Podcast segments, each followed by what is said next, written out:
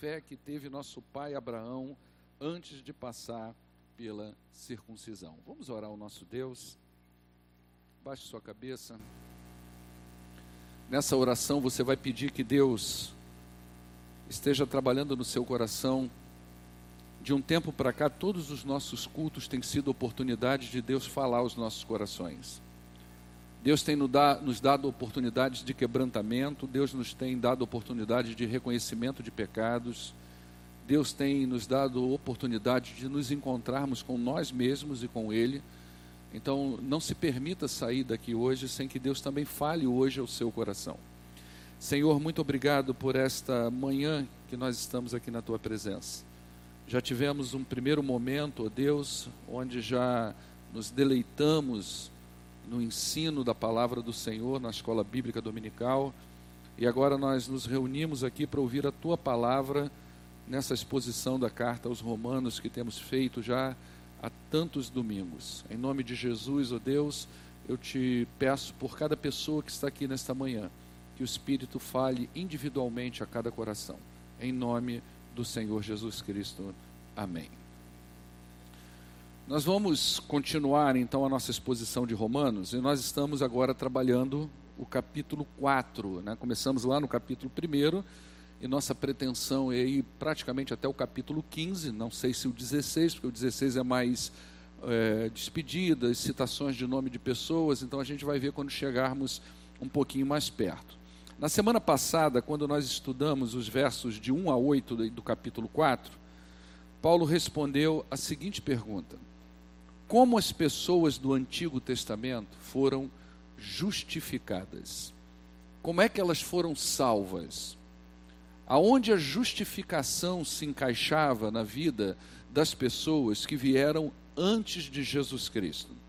E para responder a essa pergunta, Paulo então usa a pessoa de Abraão, um patriarca que todos concordavam que foi justificado pela fé. Isso não havia dúvida entre aqueles que estavam ouvindo a exposição de Paulo sobre a justificação pela fé. A grande crise, a grande expectativa era explicar como que isso aconteceu. E Paulo usa, então, as escrituras sagradas para fazer isso. E ele vai lá naquele texto que está lá em Gênesis 15, se eu não me engano, no verso 16, e vai mostrar que Abraão foi justificado pela fé. Na semana passada também eu mencionei sobre a doutrina da imputação, uma doutrina que teve origem lá na reforma protestante e que, como eu expliquei semana passada, ela faz parte do escopo da justificação pela fé. A questão agora, a partir do verso 9 do capítulo 4, é o seguinte: uh, vamos pensar que Paulo então encontrou da parte dos seus ouvintes, principalmente dos judeus, uma concordância. Eles concordaram que Abraão de fato foi justificado pela fé. Eles entenderam a exposição de Paulo, compraram a ideia e agora eles retornam uma pergunta para Paulo, como que dizendo: Bom, Paulo, nós entendemos que a justificação foi pela fé, mas isso aconteceu quando? Antes ou depois que Abraão foi circuncidado? Esse é o tema agora.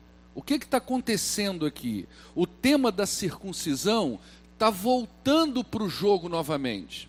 Ele já tinha trabalhado isso em capítulos anteriores. E agora ele traz de volta esse tema da circuncisão. E por que que Paulo faz isso? Porque isso mostra como que esse tema era importante para os judeus. Como que eles se apegavam a esse ponto. E como que Paulo teve que investir energia para desconstruir essa segurança na vida dessa pessoa.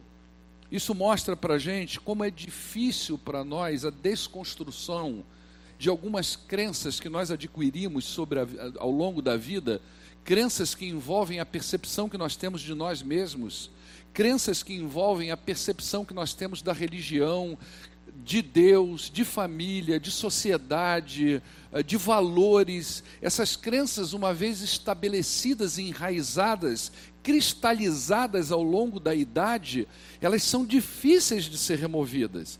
E quando a gente fala numa crença judaica, nós estamos falando de crenças que são milenares, que estão sendo passadas de pai para filho, de geração para geração.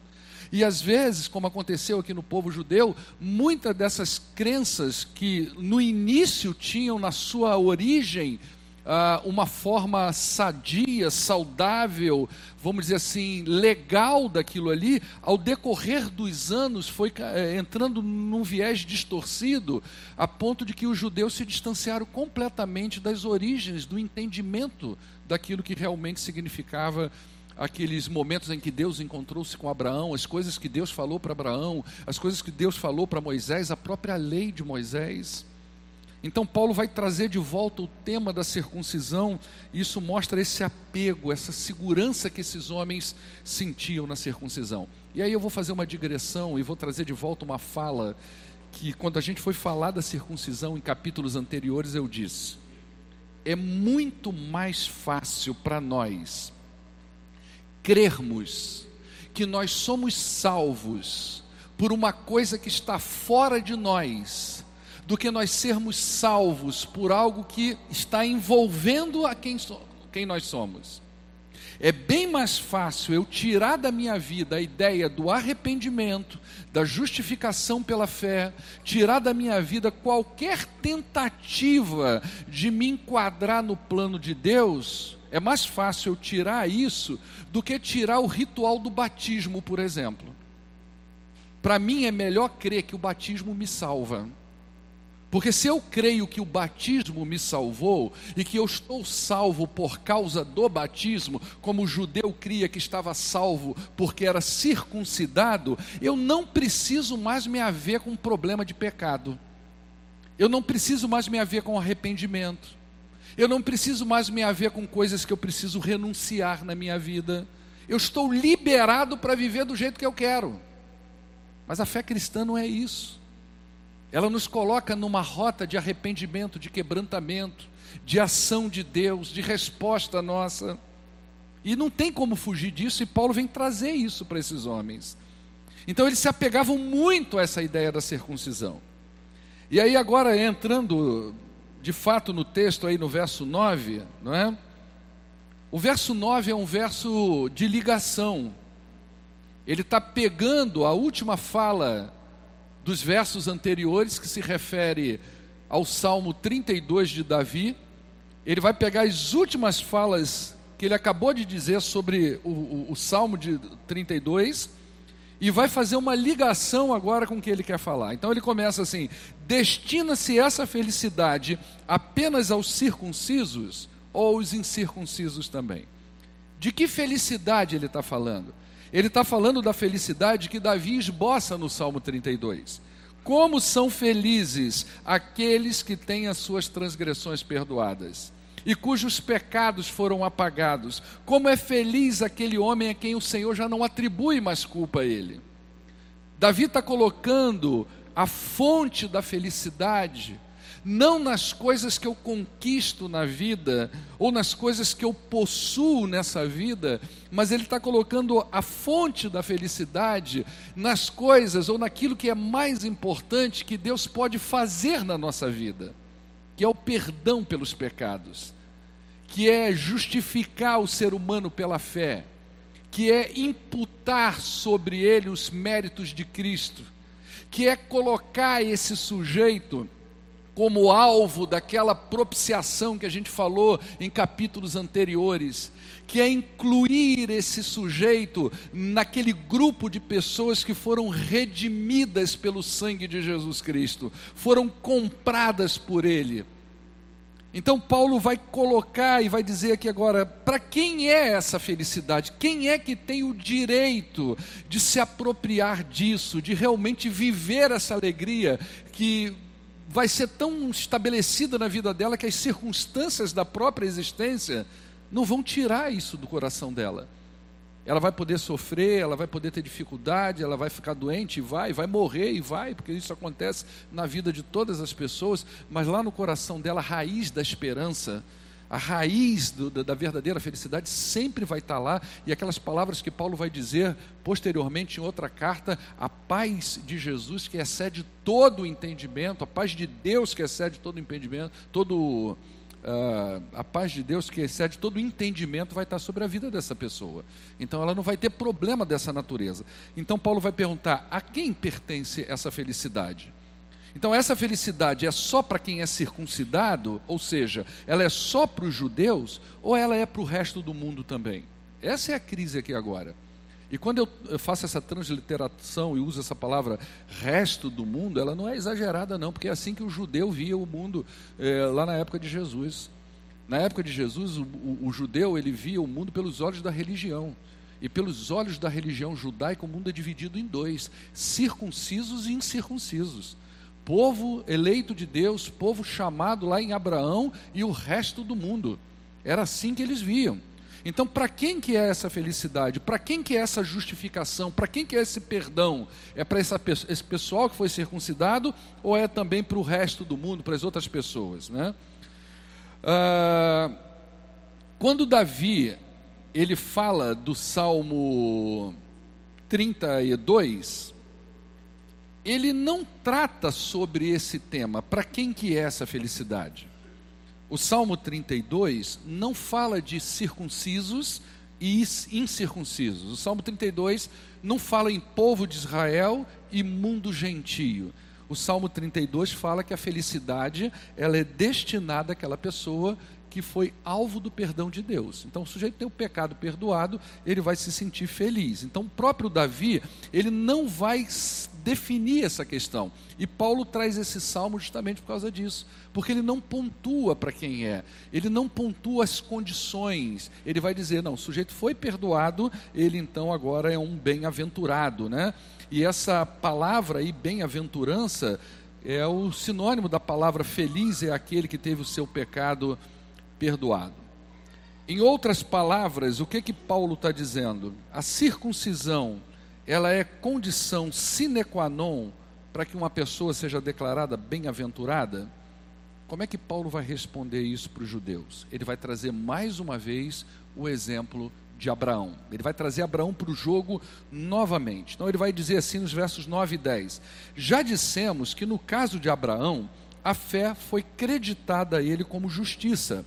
Sobre quais circunstâncias, pergunta Paulo, antes ou depois de ter sido circuncisado? Não foi depois, mas antes. O que que Paulo está dizendo agora aqui? Ele está chamando os seus ouvintes para a Bíblia de novo. É como se ele estivesse dizendo assim para essas pessoas: vamos fazer o seguinte, vamos abrir as Escrituras e vamos fazer uma cronologia da vida de Abraão. Como é que foi a vida de Abraão? Isso não é difícil para nós hoje. Quer ver uma coisa? Vamos fazer um exercíciozinho aqui, rápido, para a gente descobrir o que, que Paulo está querendo dizer. Abre a sua Bíblia em Gênesis capítulo 12. Lá tudo começa na vida de Abraão. É aqui que começa. Gênesis capítulo 12. Tá? É aí, é para esse capítulo. Obrigado, Paula. Obrigado, querido. Opa, desculpa. Pode deixar, pode deixar. É para. Não, não precisa de outro, não, filho. Que isso, bobagem. Eu sou da década de 80, filho. Eu tomo água na mangueira, sento no chão, chupo pé de manga no, no pé mesmo, pego jabuticaba, é raiz, filho, raizão mesmo. É. Nutella eu vim conhecer quando meu filho nasceu, minha filha, aí que eu, que eu vim conhecer Nutella. Entendeu? É só uma brincadeira, tá, povão? Oi? É, Danone, Danoninho, né? negócio de bifinho e tal. Mas vamos lá. É, Paulo está chamando para cá, tá certo? Ele está dizendo lá para sua congregação, formada por alguns judeus também: vamos para as Escrituras. Quando é que Abraão foi chamado? Está lá em Gênesis capítulo 12. O que é que eu tenho em Gênesis capítulo 12? O chamado de Abraão e a promessa que Deus fez a ele. Essa é a promessa que ele se agarrou. Tá certo? Deus chamou Abraão, fez uma promessa, ele se agarrou nessa promessa. Gênesis 13 e 14, ou melhor, desculpa, Gênesis 13, você vai ver aí no verso 14, que você tem uma espécie de ratificação da promessa. Então eu tenho um chamado com promessa, e eu tenho uma sequência da promessa no capítulo 13. No capítulo 15, o capítulo 14 fala de uma relação entre Abraão e Ló, e no capítulo 15, você tem aí uma aliança que Deus fez com Abraão. Esse é o ponto chave da vida de Abraão. Tá certo?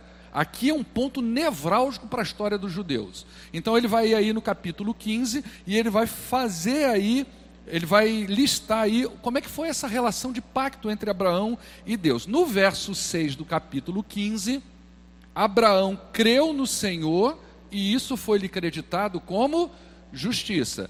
Podemos arriscar a dizer que aqui é que houve a justificação pela fé, não foi lá atrás.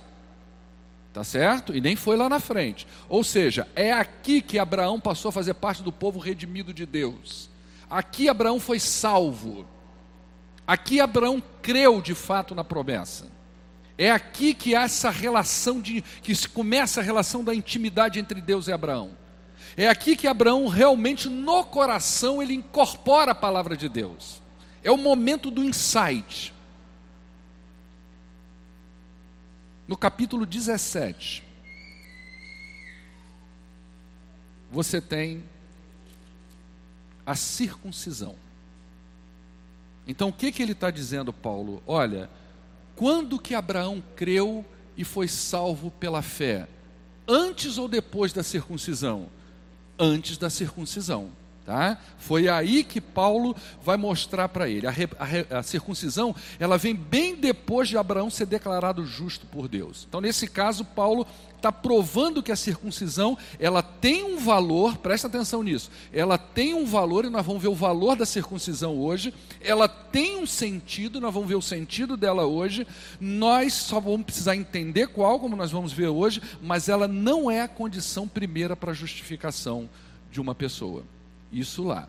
É como se eu estivesse dizendo para você hoje, presta bem atenção que eu vou usar essa comparação mais de uma vez. Eu não estou ensinando aqui que uma coisa representa a outra, pode ser que eu ainda chegue a esse nível, mas aqui eu só estou fazendo uma comparação. É como se eu estivesse dizendo para você assim: o batismo em si, assim como a circuncisão, não é garantia de salvação de nenhuma pessoa.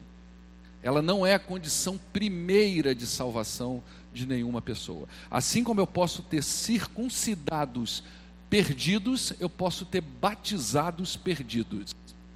Tá certo?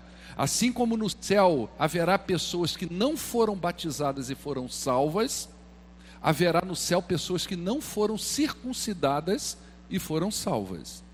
Tá? É mais ou menos nessa direção para que você entenda de uma forma contextualizada. Então, para que, que serviu a circuncisão para Abraão? Qual é o papel da circuncisão na vida de Abraão? Paulo vai responder no verso 11. Assim ele recebeu a circuncisão como sinal e como selo da justiça que ele tinha pela fé quando ainda não fora circuncidado. Presta atenção, porque isso aqui é importantíssimo para nós. Isso aqui é o ponto nevrálgico dessa tese aqui hoje. O que é que Paulo está dizendo aqui? Ele está apresentando os primeiros significados da circuncisão. O que é que essa circuncisão significou para o pai Abraão naquele momento? A primeira coisa é que ela é sinal e depois, em segundo lugar, que ela é selo. O que, que é sinal? Sinal é a representação de alguma coisa. Então a circuncisão, ela testifica que Deus fez alguma coisa em Abraão. Ele imputou em Abraão a graça, a misericórdia, os méritos, a justificação pela fé, coisas que não haviam na vida de Abraão. A circuncisão, nela, Deus mostra que Deus justificou Abraão pela fé, e a circuncisão então se torna o sinal visível de que isso aconteceu. Então presta atenção nisso. A circuncisão mostra para o povo judeu que Abraão, antes da circuncisão, teve um processo entre ele e Deus. Deus salvou Abraão. Deus justificou Abraão. E justificou mediante o quê? a fé que Abraão teve nas promessas de Deus. Abraão assegurou-se no seu coração de que estava realmente falando com o Criador, que o Criador estava dando uma direção para ele, e que o Criador prometera a ele algumas coisas. Ele se apropria disso, ele crê nisso de todo o seu coração. O que que Deus faz com ele? Eu vou botar aqui uma marca como se fosse um sinal de que isso aconteceu, de que você creu e de que eu te salvei. Tá certo? Esse é o primeiro ponto, o primeiro sentido da circuncisão. Como é que a gente contextualiza hoje? O que, que é o batismo? É um sinal também. É uma marca também. Porque assim como a circuncisão, o batismo também não salva. Ele não vai salvar ninguém. Mas o batismo é um sinal quando uma pessoa pergunta para você assim: Você foi batizado nas águas numa igreja cristã? Onde você passou por lá, foi para uma, uma, uma, escola lá de, que chamava de catecúmenos, troço esquisito, e depois redundou nisso um batismo. Aí você diz para a pessoa assim: Sim, eu fiz isso. Eu fui batizado. O que que passa na cabeça dessa pessoa? Você foi justificado por Cristo, você é salvo por Cristo, você se arrependeu dos seus pecados, você se converteu, você entregou sua vida a Ele, você é uma nova criatura e hoje você vive para Deus. Não é essa a resposta do batismo? Essa é a ideia também aqui. É por isso que ninguém deve ir para o batismo sem ter conversão de fato, porque o batismo aponta aponta para isso. O batismo é um ícone que, se acessado, como se você acessa num computador, ele vai abrir isso da sua vida. Qualquer pessoa que passou pelas águas está dizendo para as pessoas isso. Agora, se isso não aconteceu dentro de você, você está dizendo uma mentira para as pessoas. Se isso não, de fato não aconteceu no seu coração quando você entrou naquelas águas, você vai cair no mesmo problema que Paulo vai tratar aqui um pouquinho mais na frente. Né? Então, esse é o primeiro sinal da circuncisão. A circuncisão mostra que algo novo aconteceu na vida de Abraão e algo novo aconteceu na relação de Abraão com Deus.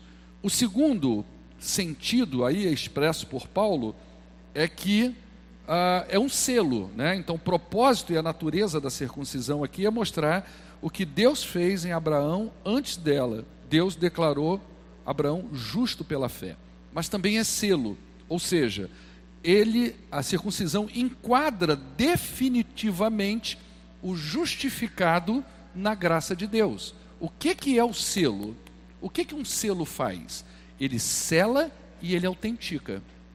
Não é assim que nós falamos quando nós nos convertemos? Que nós somos selados com o Espírito Santo de Deus? Qual é a ideia dessa fala? O que é o selo? Então o imperador pegava lá uma carta com conteúdo dentro, botava uma cerazinha, ia com o anel dele e selava aquilo. E mandava para um destinatário. Quem é que podia abrir isso aí? Só o destinatário. Porque se qualquer pessoa pudesse abrir, não precisava de selo. A ideia do, do selo é, primeiro, eu estou enquadrando, eu estou guardando, eu estou selando e eu estou autenticando. É como se Deus estivesse dizendo: Abraão, a partir de então, agora, você é povo de Deus, você é meu povo, você faz parte daqueles que serão redimidos pela fé e você está guardado por este selo, autenticado por esse selo, selado com esse selo. A gente só vai abrir esse selo, Abraão, quando você morrer. A gente só vai abrir esse selo é na glória, porque até lá você faz parte desse povo redimido. Então o selo autentica e o remetente é Deus, ele enviou graça, justiça, misericórdia sobre o pecador Abraão. Abraão doravante então é selado com a mais preciosa das promessas de Deus, a promessa, promessa essa que posteriormente os gentios participariam. Qual é a grande promessa? Isso a gente vai aprender hoje aqui também. Qual que é a grande promessa de Deus para Abraão? Redenção. Você quer ver uma coisa? Coloca, Helder, coloca Gênesis 12, verso 1 a 3. Olha que esse texto aí é um texto que você conhece de cós salteado. Conhece ou não conhece? Amém? Olha aí. Então o Senhor disse a Abraão: Sai da tua terra, sai do meio dos seus parentes, da sua casa, do seu pai, vai para a terra que eu vou te mostrar. Verso 2: Eu farei de você um grande povo. Você gosta dessa parte, amém ou não? Você não gosta dessa parte? E eu te farei um grande povo, eu vou te abençoar, eu vou te tornar famoso, e você será uma bênção. Olha agora, agora, agora que é o nosso, nós gostamos disso aqui, não é? Abençoarei os que abençoarem, amaldiçoarei os que te amaldiçoarem, e por meio de você todos os povos serão abençoados. Você gosta da tradução que fala família, não gosta? Olha como nós gostamos de nos apropriar disso. O que que isso quer dizer? O que que isso aqui quer dizer à luz de Romanos 4 e à luz de outros textos que nós vamos encontrar lá em Gálatas? O que que isso quer dizer? Que a bênção de Abraão foi justamente a justificação pela fé. Abraão se tornou parte dos remidos do Senhor, daqueles que partilham da bênção da redenção que chega até nós em Cristo Jesus. A grande bênção prometida de Deus para Abraão foi a justificação pela fé, foi a redenção. Coloca Helder, é, Gálatas capítulo 3. Gálatas capítulo 3, já passaram? Não, vamos pegar do verso 13 até o 18 do 13. O 8 eu vou usar depois, ou 13. Cristo nos redimiu da maldição da lei quando se tornou maldição em nosso lugar, pois está escrito: Maldito todo aquele que for pendurado no madeiro. Passa aí, querido. Isso para que em Cristo Jesus, o que que chegasse até nós? A bênção de Abraão chegasse também aos gentios, para que recebêssemos a promessa do Espírito mediante a fé. Irmãos, Humanamente falando, ninguém pode anular um testamento depois de ser ratificado. Não tem como mudar. Nem... Volta lá, querido, não terminei, meu irmão. Nem... Eu tenho que dar uma ênfase no negócio, querido. Nem acrescentar alguma coisa, ou seja, selou, não tem como tirar nem pôr. Irmão, aí pá, passa, né? Assim também as promessas foram feitas a Abraão e ao seu descendente. Olha Paulo explicando coisas que a gente não entende. Foram feitas a Abraão e o seu descendente. A Escritura não diz aos seus descendentes, mas sim ao seu descendente, porque aos seus ele estaria falando de muitos, mas ao seu descendente, dando a entender que se trata de um só. Ou então, peraí, então já não era eu que estava falando de mim lá atrás, estava falando de Cristo, não é? Foi dado a um que é Cristo, verso 17 Quero dizer isto: a lei que veio 430 anos depois não anula a aliança previamente estabelecida por Deus, de modo que venha invalidar a promessa.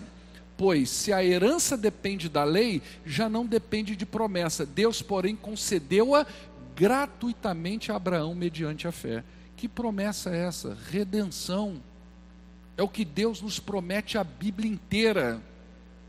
É por isso que Jesus fica mais fácil entender, porque que Jesus diz assim, irmão, no mundo ter muitas aflições, mas tem de bom ânimo, eu venci o mundo, porque o que eu prometo para você não é a isenção dos problemas do mundo. Às vezes o crente se apega a essa história de que ele não pode ficar doente, que tudo tem que dar certo na vida dele, e decreta vitória aqui, vitória ali. Legal, não estou condenando isso, você quer fazer isso, amém, glória a Deus pela sua vida, mas a grande promessa de Deus para nós é redenção, e se você introjetar isso, se você entender isso, você vai ver que você é muito mais feliz, você vai se sentir seguro. Sabe por quê? Porque o mundo pode derreter debaixo dos seus pés, que a sua segurança está em Cristo. Agora põe a tua segurança numa casa para tu ver. Olha, gente, nós estamos vivendo enchente. Quanta gente está desesperada porque perdeu uma casa. Imagina aquela pessoa que passou a vida inteira juntando aquele dinheirinho, conseguiu construir a sua casa, enchente veio e levou tudo. Quanta gente perdeu seus móveis, gente perdeu filho, perdeu gente. E o desespero vem. Então, se a sua fé, se a sua esperança, se tudo que você pensa de Deus está resumido a essas coisas, é como Paulo vai dizer: nós seremos os homens mais miseráveis dessa terra. Me responde uma coisa: o que que Abraão herdou? O que, que ele herdou? Lá, quando você lê a Bíblia, o que, que ele herdou? Ele herdou terra e pedra. Isso que ele herdou. Ele herdou problema com a mulher dele, com o rei do Egito, com o outro lá. Ele herdou um monte de coisa. Eu não vi. O que que Abraão herdou? E por que, que ele não herdou tudo que Deus prometeu para ele enquanto ele estava vivo? Porque a herança era muito mais do que aquilo que ele estava vendo. Porque a grande promessa de Deus é muito mais do que aquilo que nós vemos. É aquilo que está preparado, como Paulo diz, para aqueles que o amam, que nunca subiu o nosso coração nem a nossa mente. É por isso que às vezes a gente tem dificuldade de esperar. É por isso que esperar, da onde vem a raiz da esperança, consiste numa esperança de que aquilo que ele preparou para nós é muito superior àquilo que nós hoje podemos almejar e desejar. Esse é o grande lance da vida de Abraão para nós. Abraão não herdou visivelmente, temporalmente, a totalidade do que foi prometido para ele. Ele sempre viveu como peregrino, justamente porque a promessa era muito mais extensa, muito mais ampla, e ela se destinava à vida eterna. Então, o exemplo de Abraão também revela a extensão do plano redentor de Deus. E a beleza de ter Deus no controle de tudo. São duas coisas que Abraão revela para nós, que nós vamos ver aqui no finalzinho agora: a extensão do plano de Deus e o controle do plano de Deus em tudo. É incrível como existe uma conexão, uma interligação, um controle em todo o plano redentor. Irmãos, a gente lê a Bíblia, presta atenção, a gente pegou lá Gênesis 12 e foi até 17 fazendo uma panorâmica. Tá certo? Aí você pergunta: você conseguiu entender por que, que Abraão foi, foi salvo primeiro e depois circuncidado? Você já tinha pensado sobre isso? Porque Paulo vai falar sobre isso agora. Olha o que, que ele diz aí nos versos 11 e 12. A razão por que, que Deus salvou e depois circuncidou, e não circuncidou e depois salvou. Tá? Assim ele recebeu a circuncisão como um sinal e como um selo da justiça que Deus, de, da justiça que ele tinha pela fé, quando ainda não fora circuncidado. Portanto, ele é pai de todos os que creem, sem justiça, desculpe, irmãos, sem terem sido circuncidados, a fim de que a justiça fosse creditada também a essas pessoas. E igualmente, ele é pai dos circuncisos, que não somente são circuncisos, mas também andam nos passos da fé que teve o nosso pai Abraão, antes de passar pela circuncisão. O que que isso quer dizer? Olha a extensão da coisa. Olha o controle de Deus em tudo. O que que isso quer dizer? Primeiro que Abraão se tornou pai. Qual é o sentido disso? No mundo antigo, essa designação de pai era dada a pessoas não apenas pelo fato delas serem pais de família, ter um filho, né, uma questão cronológica mas a coisa era também mais extensa, mas porque essas pessoas eram responsáveis por algum tipo de identificação. Então ele era o pai daquela comunidade. Por exemplo, coloca Helder, por favor, Gênesis 4, verso 20 e 21. Ada deu à luz a Jabal, que foi o pai. Pai de quem? Daqueles que moraram em tendas e criam rebanhos. Passa aí, Eldo, verso 21. O nome do irmão dele era Jubal, que foi o pai de todos que tocavam harpa e flauta. É nesse contexto que Paulo vai dizer que Abraão se torna pai. Ele é pai porque ele passa a ser um representante de uma comunidade. Que comunidade é essa? Olha a extensão, a beleza do que Deus faz.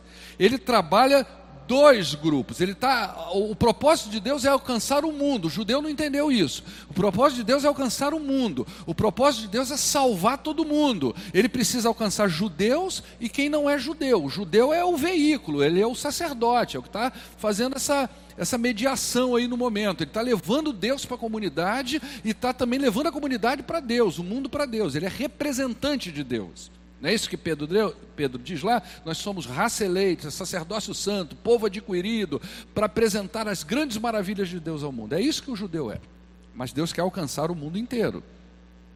Então ele, ele salva Abraão antes da circuncisão, e Abraão agora ele passa também a se identificar com todas aquelas pessoas que não eram judeus. Ele foi justificado antes da circuncisão por um motivo. Ele se tornou o pai de todos os que creem, mesmo sem ter sido circuncisado. É como se Deus estivesse dizendo que a bênção da redenção é para toda a humanidade, judeus e gentios. O judeu não entendeu isso.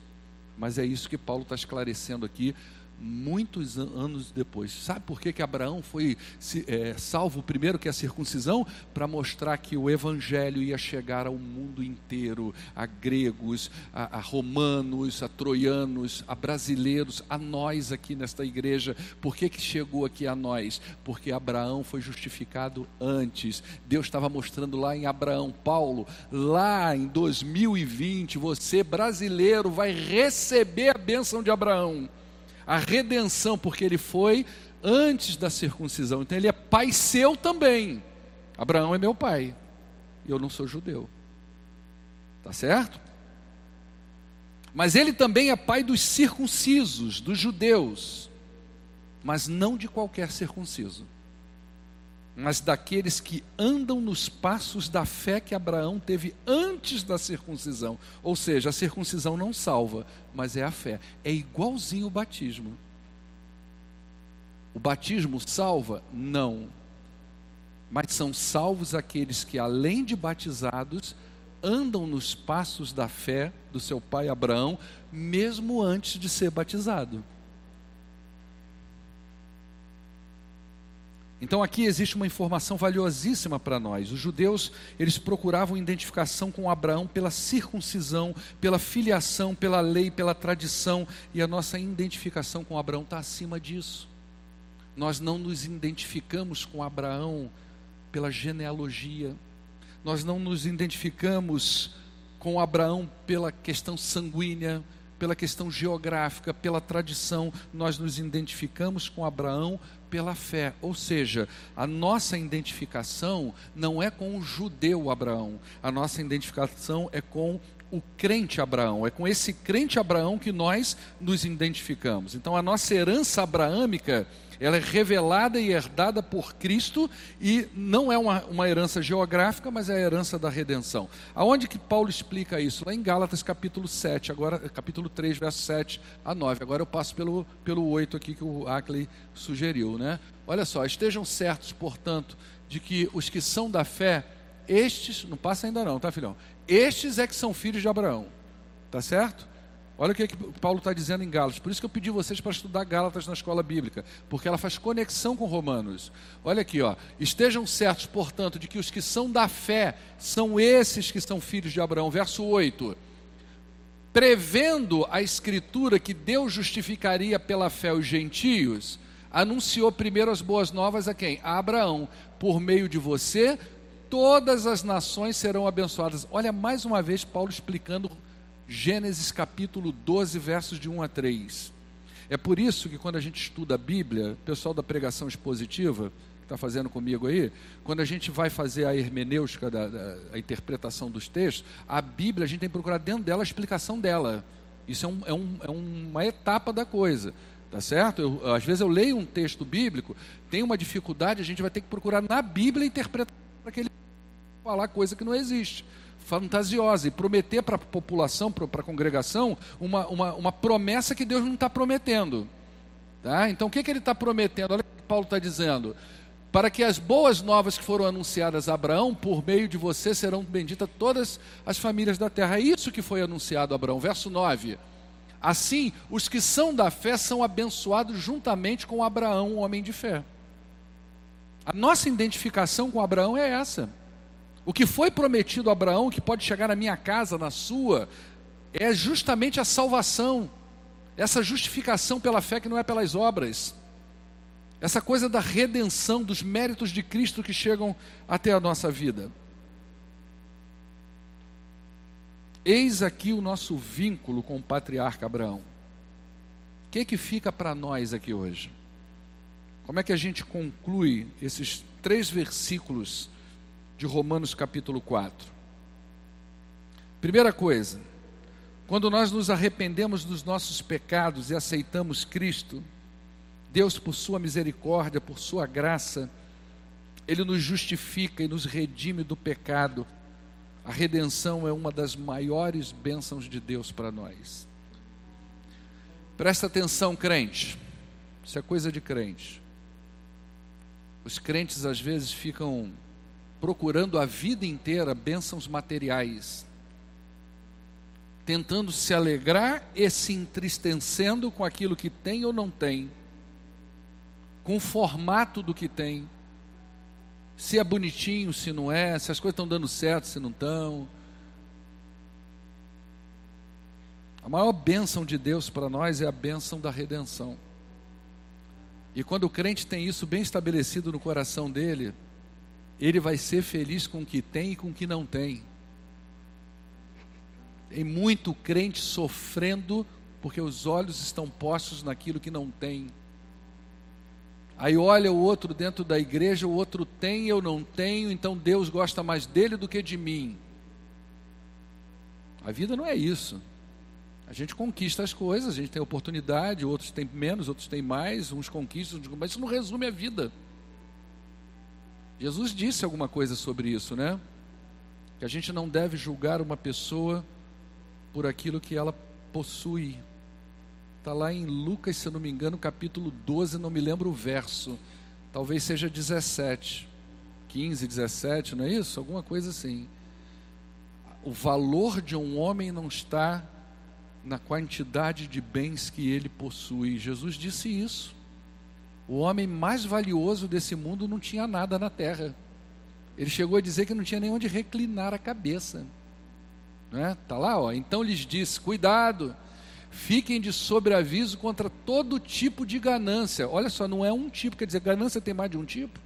E quando eu foco a minha vida toda em mim, eu estou dentro da igreja, sou crente, mas só penso em mim. Cuidado com todo tipo de ganância, porque a vida de um homem não consiste na quantidade dos seus bens. Isso é um tiro na soberba. É por isso que eu disse aqui semana passada: o crente por excelência ele tem que ser o sujeito que exporta humildade. Segundo ponto, nosso vínculo com Abraão é o vínculo da fé. Os salvos são filhos do crente Abraão. É esse homem que é o nosso pai, o crente Abraão, não é o judeu Abraão, ele podia ser outra coisa. Podia ser até argentino, amém, irmãos?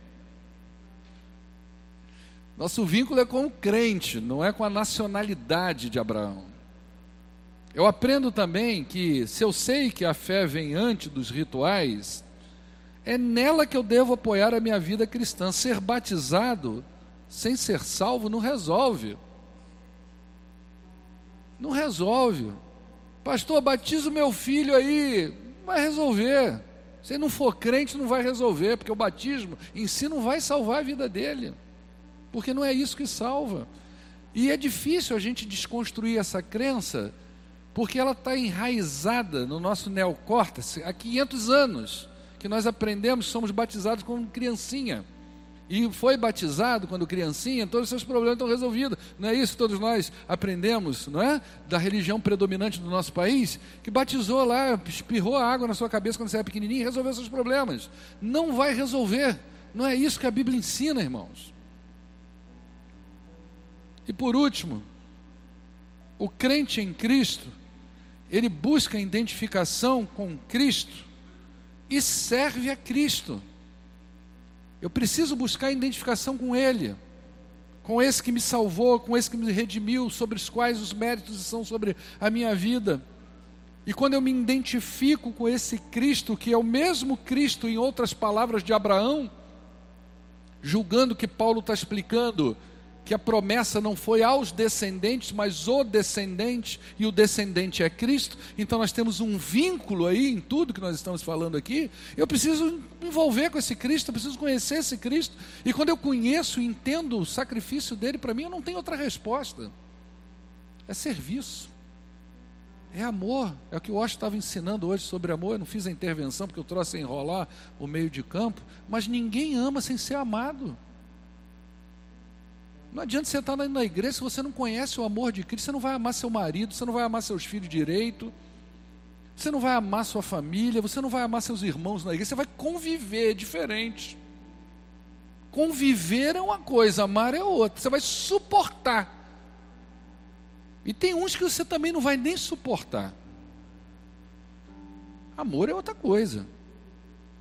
E eu só amo quando eu entendo o amor dele pela minha vida.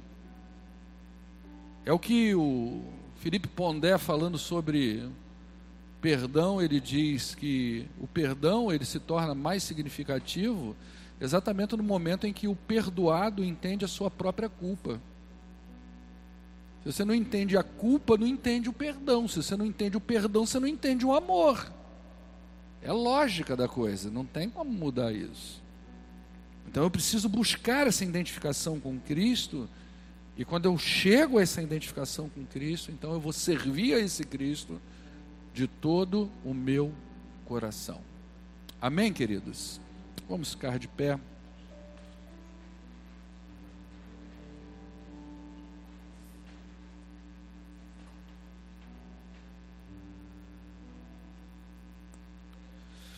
Quando você vai lendo a literatura para tentar entender essas questões aqui, que está rolando aqui no capítulo 4, 3 e 4 de, de Romanos, a gente vê o pessoal chamando atenção de uma maneira muito incisiva ao valor que esses dois capítulos têm para o cristianismo.